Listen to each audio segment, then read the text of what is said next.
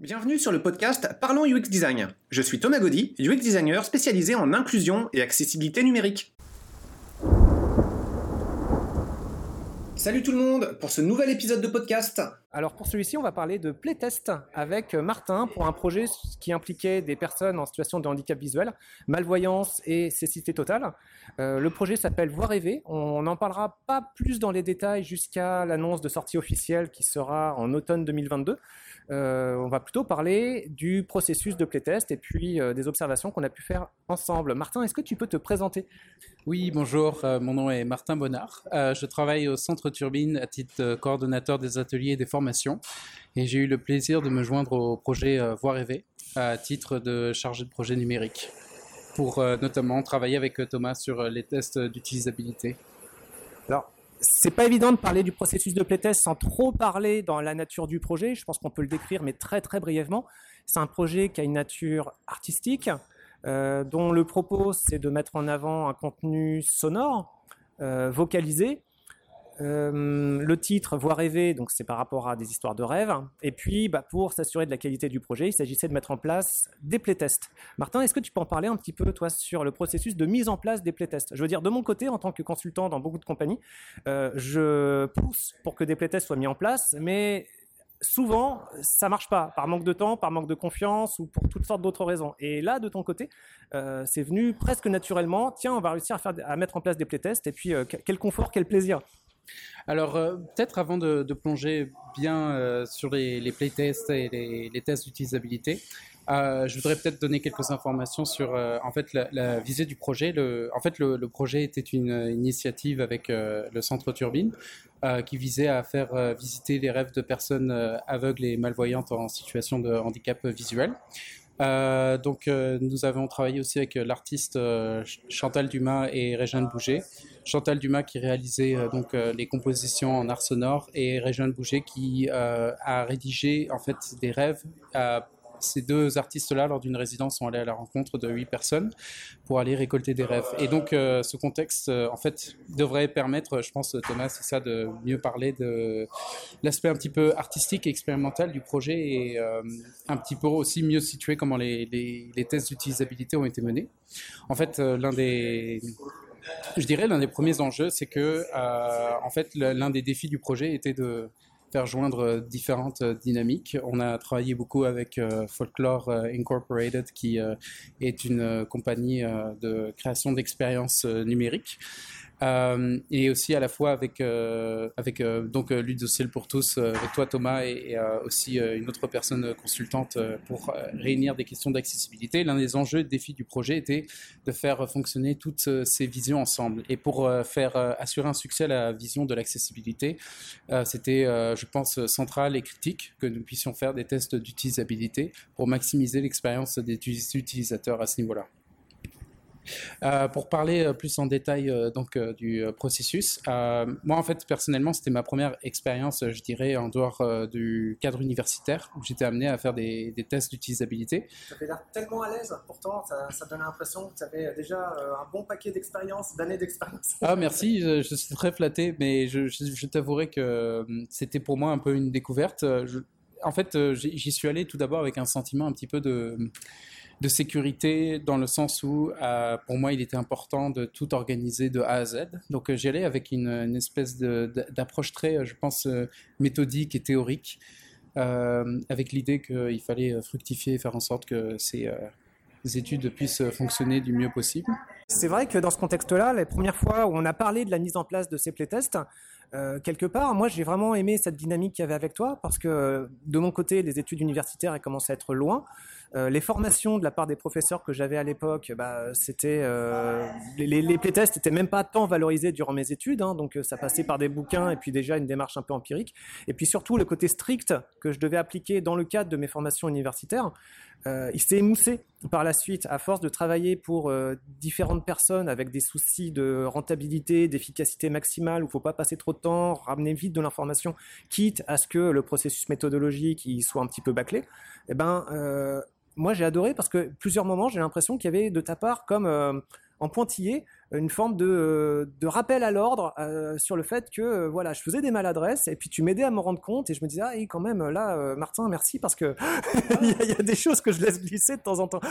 c'est drôle que tu, tu mentionnes ces aspects-là parce que moi, j'étais justement parti avec un, sens contraire où été soulagé aussi de pouvoir euh, travailler avec, euh, c'est ça, avec, euh, toi pour la, réalisation de ces tests. J'ai trouvé que justement ton apport à, l'expérience était très, très pertinente dans le sens où, effectivement, je pense que c'est pas une, une, approche dans le cadre académique qu'on valorise tant que ça, mais il me semble être plus réaliste dans certains euh, contextes et échéanciers comme celui que, auquel nous étions confrontés, euh, parce que bon, nous, avons fait des tests avec euh, cinq personnes dans un temps restreint. Sept tests en fait avec, avec cinq personnes en tout. Donc il y a eu deux tests qui ont, qui ont, été en doublon. Et, et je pense que en fait c'est c'était un petit peu intéressant de, de, voir en fait la réciprocité entre à la fois la progression du projet et les tests, c'est-à-dire qu'il n'y avait pas un qui devait précéder l'autre forcément. Il fallait que les tests d'utilisabilité restaient un aspect critique, mais finalement nous avons dû adapter tant la formule des tests au projet et le projet en lui-même dans ses échéanciers a dû s'adapter à cela. Et je trouvais que l'approche la plus enrichissante que j'en avais tirée de, cette expérience euh, avec toi, c'était que c'était que c'était ton ta volonté de, de faire valoriser, je pense, une expérience ludique au-delà euh, de, du système en tant que tel que nous testions, mais aussi que l'expérience en tant que telle soit euh, bénéfique aussi pour les utilisateurs. Et je pense que ça, c'est quelque chose que j'ai vraiment appris en, en, dehors du cadre universitaire et qui, je trouve, est très inspirant parce que euh, ça s'arrime aussi, je trouve, assez bien avec la mission du Centre Turbine qui est beaucoup axé aussi sur l'idée de plaisir, l'idée de prise de risque et de création euh, pédagogique avec les communautés. Et dans cette approche-là, je trouvais qu'il y avait un, comparatif très intéressant avec les tests parce que on n'était pas juste là pour euh, justement euh, faire une approche scientifique ou autre qui est très importante pour nous assurer qu'on formule des recommandations pertinentes à ce sujet-là, mais on voulait aussi qu'il y ait un retour bénéfique et une expérience positive pour le testeur et je trouve que c'était un enjeu éthique qui était important de souligner pour, revoir un, point de discussion qu'on avait eu dès le départ euh, des tests, donc il y avait euh, une espèce d'opposition entre la rigueur universitaire, où on cherche le principe toute chose étant égale par ailleurs, tout ce qu'on observe durant l'expérimentation, bah, ça va être lié à un contrôle des variables. Donc si je présente deux versions, comme je vais être très très strict dans ma présentation de ces deux versions, bah, euh, les comportements des utilisateurs, ça va vraiment dépendre du contenu à tester. Et ça, on va devoir le reproduire euh, X fois pour qu'ensuite on puisse obtenir des statistiques qui soient significatives et puis qu'on puisse en faire des extrapolations sur euh, des, comportements généraux. Et pour l'industrie et pour plein d'autres euh, milieux, en fait, bah, on n'est pas du tout dans cette logique-là. On est plus au contraire essayer d'extirper de l'information très très rapidement. Et euh, c'est pour ça que moi j'avais dévié un petit peu en me disant que finalement l'essentiel pour réussir à conduire un test, c'est très rapidement de mettre des personnes à l'aise, de se laisser glisser un petit peu par euh, là où les tests vont nous mener, de pouvoir improviser aussi, de laisser la personne librement euh, explorer, et puis parfois rebondir sur des surprises. Parce que dans un contexte universitaire, on fait moins. En général, on a vraiment quelque chose de beaucoup plus préparé. Sauf que à me laisser glisser comme ça par ma pratique, il y avait des moments où euh, j'oubliais des choses, j'oubliais certaines questions. Et ces tests-là, donc on les a fait ensemble pour euh, quasiment tous, et euh, j'ai vraiment bien aimé en fait qu'on se complète et que à plusieurs reprises, tu prenais la parole, tu creusais certains points, et puis à nous deux, je trouvais qu'on était vraiment beaucoup plus efficaces. Oui, c'est vrai que je, trouvais que cette approche était vraiment complémentaire à ce niveau-là. je rajouterais aussi que une, personne qui avait beaucoup contribué à, j'allais dire, poussé cette idée de mettre à l'aise euh, notamment l'utilisateur, c'était aussi euh, Émilie Vio avec qui nous avions euh, travaillé, qui est consultante sur des, justement des questions d'accessibilité et d'inclusivité sur notamment pour les personnes en situation de handicap visuel. Et je trouvais que justement ces approches à, trois, on, voulait justement s'assurer de de, je pense, euh, maximiser cette flexibilité à ce niveau-là. Et puis il y a même des fois où, où je trouve que aussi euh, on reconnaissait que, bon, d'habitude on ferait comme ça dans un cadre ou un scénario idéal, mais le fait de reconnaître que nous ne pouvions pas euh, poursuivre cette voie-là parce que ça heurterait plus les résultats du test, ben je, je, pense que c'était beaucoup plus porteur finalement et enrichissant dans le contexte actuel. L'un des, je trouve que par exemple une des anecdotes qui était intéressante, c'était que des fois, on, s'autorisait peut-être euh, aussi à, avoir des, comment pourrais-je expliquer ça? À, formuler des interprétations sur le moment. Bah, oui. et mais je trouve que même si sur le coup je me posais la question en me disant mais c'est peut-être pas le plus justement la façon de faire la plus religieuse ou autre qui soit.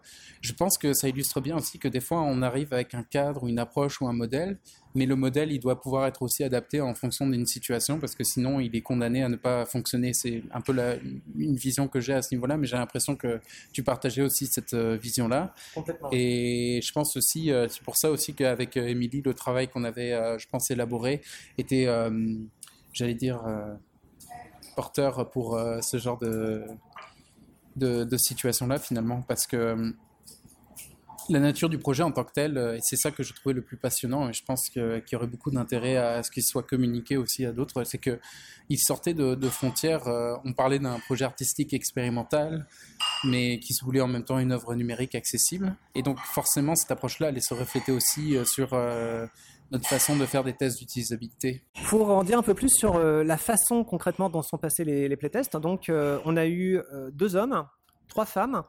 il y a eu sept playtests. Les deux premiers, c'était des playtests qu'on appelait préliminaires, qu'on a avancé un petit peu par rapport au calendrier initialement prévu pour réussir à se donner plus de marge face aux problèmes qu'on aux éventuels problèmes qui n'ont pas manqué d'apparaître, qu'on pourrait identifier. Et puis, donc, ces deux premiers tests préliminaires, on les a fait en présentiel.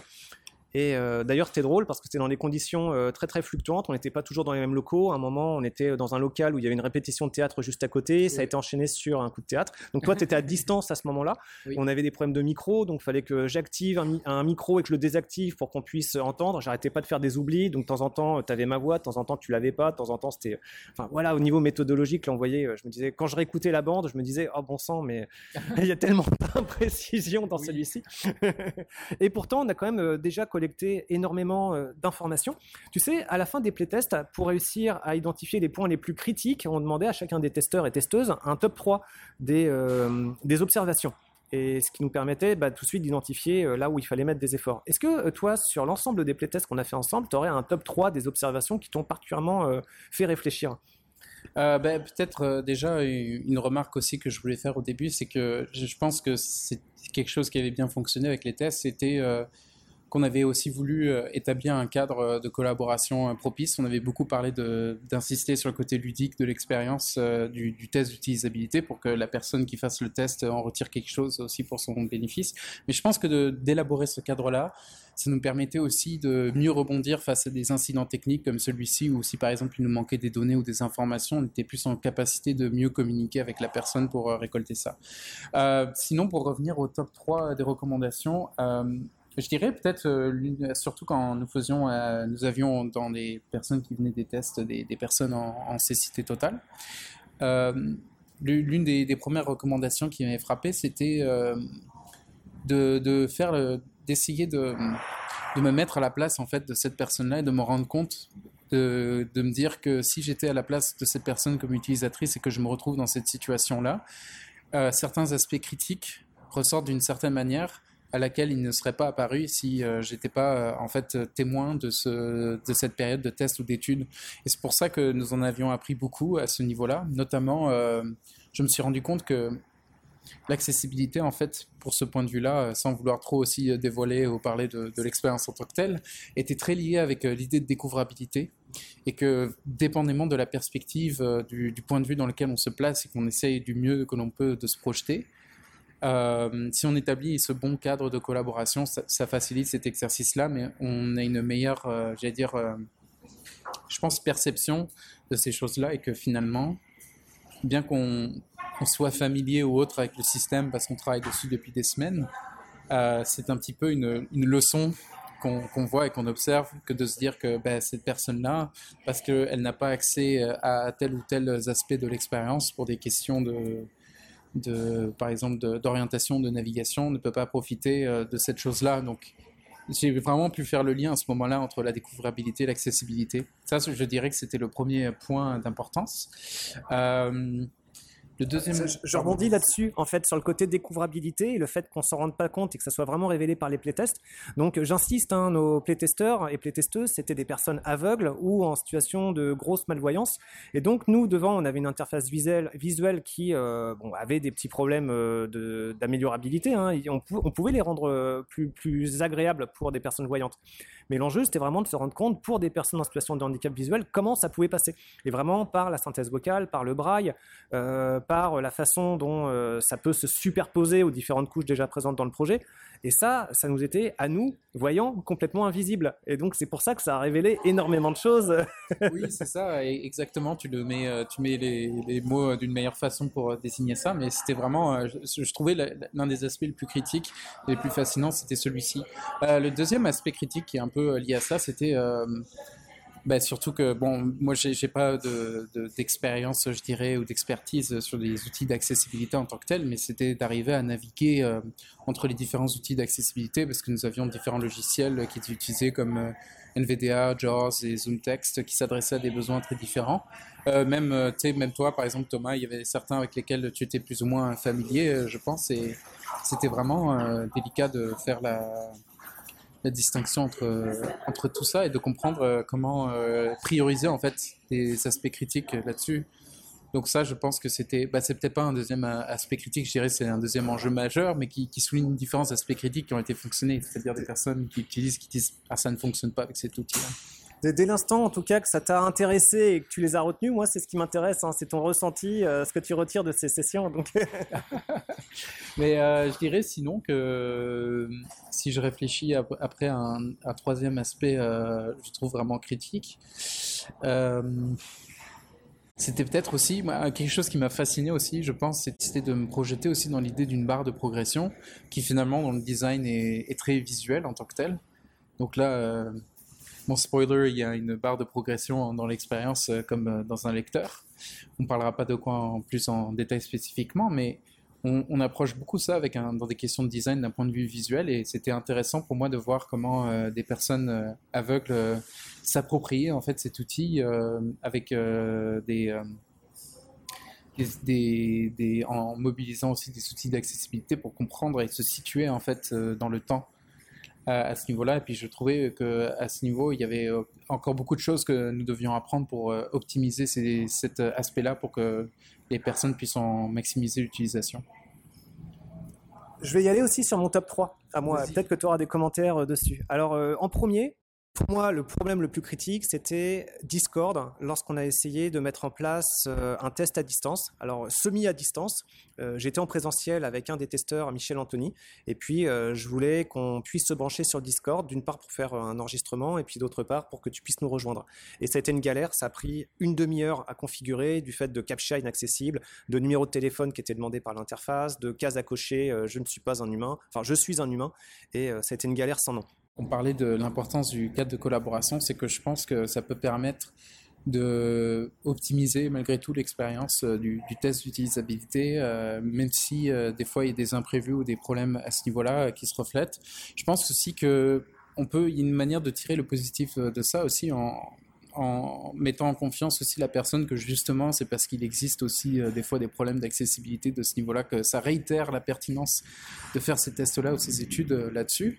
Euh, J'avais même fait une, une blague sur le côté à un moment en disant ah ben tu vois Thomas on devrait presque fournir nos enregistrements à des grandes compagnies dont on utilise les outils parce que finalement on met de l'avant des problèmes d'accessibilité comme sais quand on voulait partager l'écran ou des choses comme ça C'est vrai. mais euh, mais je pense que en fait c'est fondamental et que finalement il faut aussi peut-être il faut apprécier peut-être euh, le, risque aussi qui est pris quand on fait on teste ces, plateformes là je pense qu'il y a une limite de l'acceptable. On, parlait encore une fois de ces différences de, de cadre entre le cadre académique universitaire et puis nous dans notre propre réalité. Euh, je pense que Peut-être que dans un autre cadre, ça aurait moins bien fonctionné de cette approche-là, mais je crois qu'on avait réussi quand même en amont à bâtir un lien de confiance avec ces personnes, ce qui fait qu'on pouvait les mettre à l'aise Oui. et maintenir un cadre agréable. Super important de les mettre à l'aise, hein. c'est vrai, c'est critique. Et je voulais aussi rajouter là-dessus, euh, remercier encore euh, Émilie qui avait euh, anticipé euh, certains de ses besoins, elle avait travaillé beaucoup sur l'accessibilité pour les tests d'utilisabilité. On avait couvert ensemble plusieurs enjeux et elle avait mis à cœur de mettre de développer euh, tous des outils pour justement faciliter ces échanges-là et mettre plus à l'aise. Donc je pense que l'approche aussi quand on, réagit avec ces problématiques, c'est de toujours, comme par exemple quand on met un, un participant, une participante au centre d'un projet de médiation culturelle, il faut toujours mettre aussi l'utilisateur au centre du test d'utilisabilité, tout en insistant que c'est pas l'utilisateur qu'on teste, mais le système.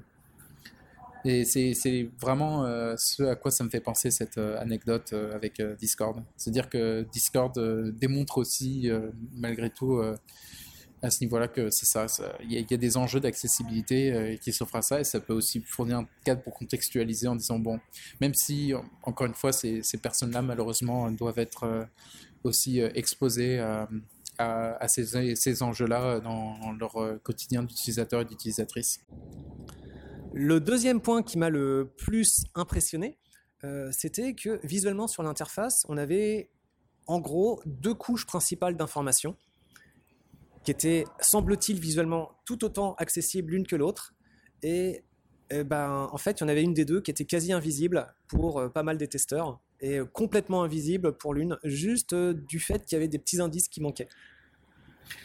Ben, je, ça renvoie en fait un petit peu à, à ce qu'on se disait tantôt par rapport à l'enjeu de l'accessibilité et de la découvrabilité. C'est que s'il y a peut-être euh, certaines. Euh, et puis en fait, je, dirais même au-delà de ça que c'est un petit peu jargonneux ce que je vais, je vais dire, mais il y a toujours euh, ce qu'on appelle cet enjeu de représentation de l'information et de, la façon avec laquelle on libelle les choses et les aspects.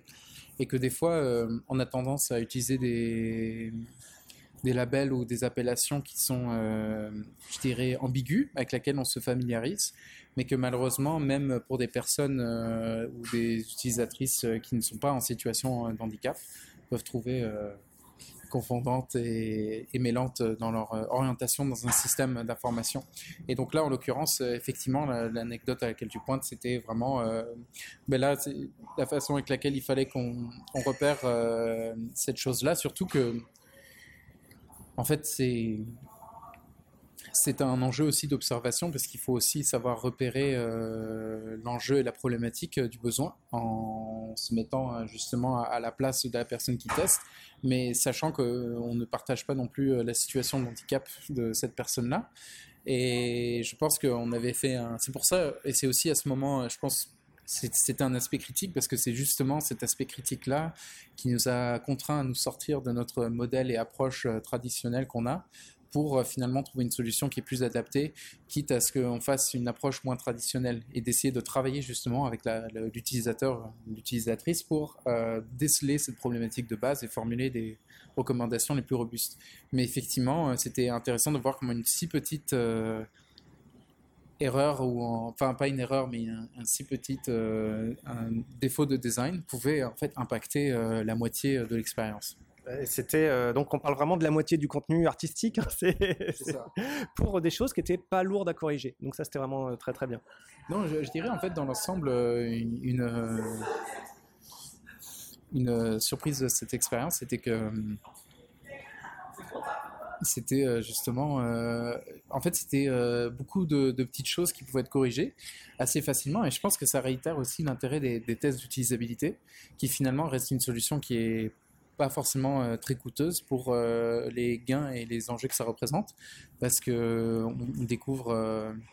Bah déjà, c'est important de rappeler aussi que nous, les ou les concepteurs ou les personnes avec lesquelles on travaille nous ne sommes pas euh, tous les utilisateurs, nous ne sommes pas des utilisateurs, donc on ne peut pas euh, savoir ou connaître les besoins là-dessus. Et l'intérêt de ce type de méthode, c'est de justement euh, pouvoir les identifier comme tels. Et on a eu la satisfaction de pouvoir constater qu'il n'y avait pas de, qu'il y avait des enjeux majeurs, mais heureusement qu'ils pouvaient être corrigés, et ce qui va probablement contribuer à la bonne santé du projet sur le long terme.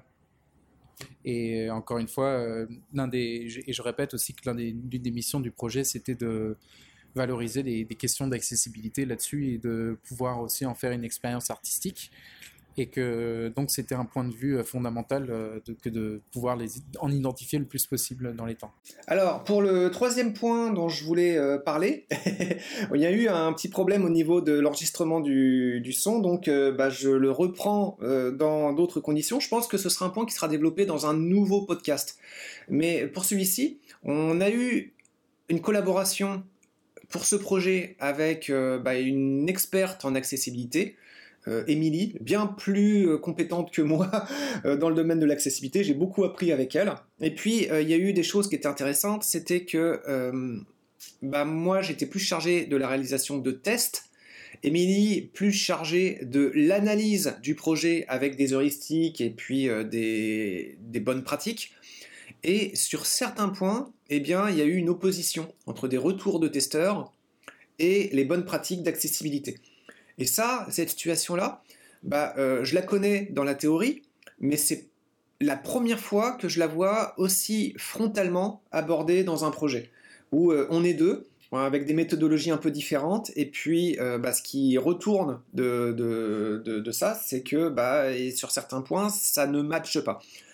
Et je ne vais pas le détailler beaucoup plus en détail dans ce podcast-là, ce que j'aimerais, c'est faire un podcast avec Émilie et pouvoir en discuter euh, directement avec elle, parce que bah, euh, la situation, elle est vraiment super intéressante. Peut-être juste un petit point de recommandation euh, générale. les testeurs, en général, il y a une, maxime que j'aime beaucoup, c'est de dire qu'ils n'ont jamais tort.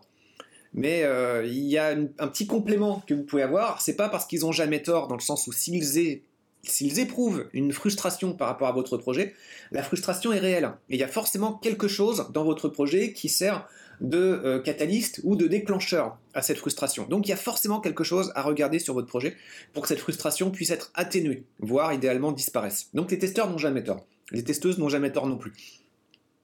Mais ça ne veut pas dire pour autant que vous devez forcément suivre ce que les testeurs vous demandent. Et donc, s'il y a une demande effectuée de la part des testeurs, euh, bah, euh, l'appliquer tel quel dans le projet, c'est pas forcément la bonne idée. Donc j'aurais tendance à dire que quand il y a un conflit entre testeurs et recommandations de bonne pratique, ça dépend, c'est au cas par cas. Mais euh, en général, faut plutôt, du côté des testeurs, se dire d'où vient la frustration, plutôt que de se dire je vais appliquer tel quel ce qu'ils me demandent, essayer de voir comment est-ce qu'on peut faire converger les avis. Mais de base, en fait, c'est vraiment possible que donc les testeurs demandent des choses qui ne soient pas dans les bonnes pratiques au niveau des normes, des heuristiques et des recommandations.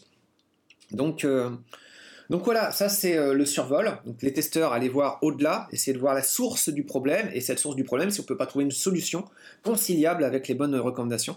Et on en parlera sans doute de façon plus détaillée dans un podcast ultérieur. Et donc, euh, bah, j'espère que vous aurez apprécié cette euh, interview avec euh, Martin. je m'excuse encore pour cette entrevue, cette fin d'entrevue qui est coupée avec le problème au niveau de notre enregistreur. Et donc, bah, j'aurais bien aimé demander à Martin le mot de la fin, mais il y aura probablement d'autres occasions. Merci aussi, merci beaucoup Martin pour ta participation, bah, pour m'avoir permis de, rejoindre ce projet, pour avoir euh, pu euh, collaborer ensemble sur ces tests. C'est vraiment passionnant, j'ai adoré cette expérience avec toi. Et euh, j'ai aimé aussi pouvoir faire un petit retour auprès de notre communauté, c'était vraiment très agréable. A très bientôt, salut Merci d'avoir écouté ce podcast. Je vous invite à vous abonner pour ne pas rater les prochains épisodes. Si vous voulez en savoir plus sur moi, je vous invite à consulter mon profil LinkedIn, Thomas Gaudy, T-H-O-M-A-S, G-A-U-D-Y. Si vous souhaitez de l'accompagnement pour implémenter ces notions et ces outils dans vos équipes et vos projets, vous pouvez faire appel à mes services de consultant en UX Design. Il vous suffit de me contacter via mon profil LinkedIn. Au plaisir